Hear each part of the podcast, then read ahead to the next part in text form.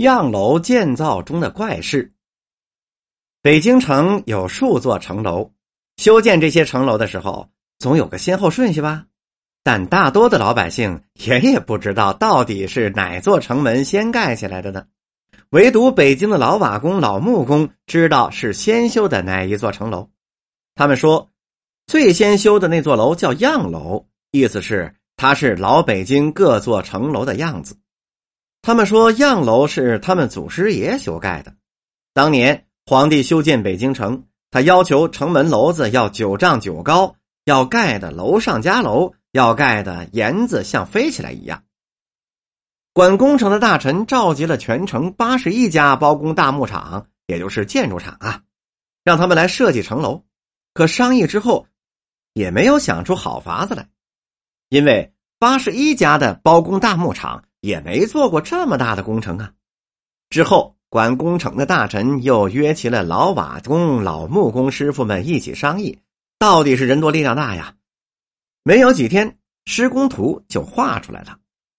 管工程的大臣瞧了画样，说：“希望皇上能够满意吧。”他把图纸就给上呈到皇帝那儿了。皇帝看后频频点头说：“嗯，很不错，就这么修盖吧。”可是先盖哪一座呢？后来大家决定先盖东面靠北那座城门楼，因为这座城门地势偏僻，皇帝不可能到这里巡视，就是样子差了一点也不要紧呢。只要管工程的大臣交了差，大家就能够赚钱了。他们商量好了之后，要修建哪座城门，就是在现在的东直门呐。修建这座城楼。第一步要先打起拱门，再砌第一层的城楼。第一层城楼起来之后，大家一看，周围二十四根大楠木的明柱，中间包着一座四个城门楼，挺美观的。包工大木厂，包括管工程的大臣，心里都是美滋滋的。往下该起升斗了，也就是斗拱了。升斗起来了，怎么瞧怎么觉得东北角高出一截啊？怎么办呢？包工大木厂的掌柜的赚钱心切，不愿意返工，就告诉工头说：“你们啊，在东北角上用的船子上多一些，重一些，也许啊，这些船子一压就压平了。”工头心里疑惑呀，木工师傅也觉得不妥，要减少东北角升斗的尺寸吧？做升斗的时候又是按照规矩做的，一分一厘也不差呀。任凭大家怎么冥思苦想，可是怎么也想不出来办法来，只好继续修建。等船子上完了，船子钉也完了，再瞧瞧东北角更高了。木工师傅急得直流汗呐，拿尺量吧，怎么量都是不够尺寸。大家更加不解了，更加无奈了。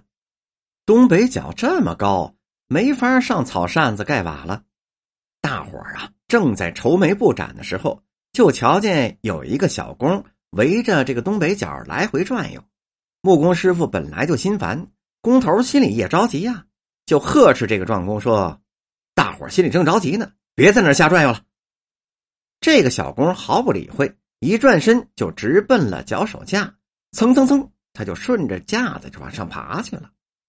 大伙儿都瞧愣了，只见这个小工到了脚手架顶上。仿佛忽然一跺脚似的，似乎要从脚手架上掉下来了。下面瞧的人不由得喊了一声：“糟了！”再瞧这个小工并没摔下来，只见他一只脚就落在了东北角的船子上，跟着一转身，抓着脚手架就溜下来了。工头和木工师傅也正要指责这个小工，却见这个小工一溜烟就不见了。大伙儿呢？正在为这个小工的举动不解之时，有一位木工师傅忽然惊叫起来说：“哟，你们快瞧啊，城楼的东北角怎么不高了呀？”工头和木工、罢工师傅赶紧过来一瞧，东北角和其他的角一样平了。大家伙这高兴啊！再去找那个小工，怎么也找不到了。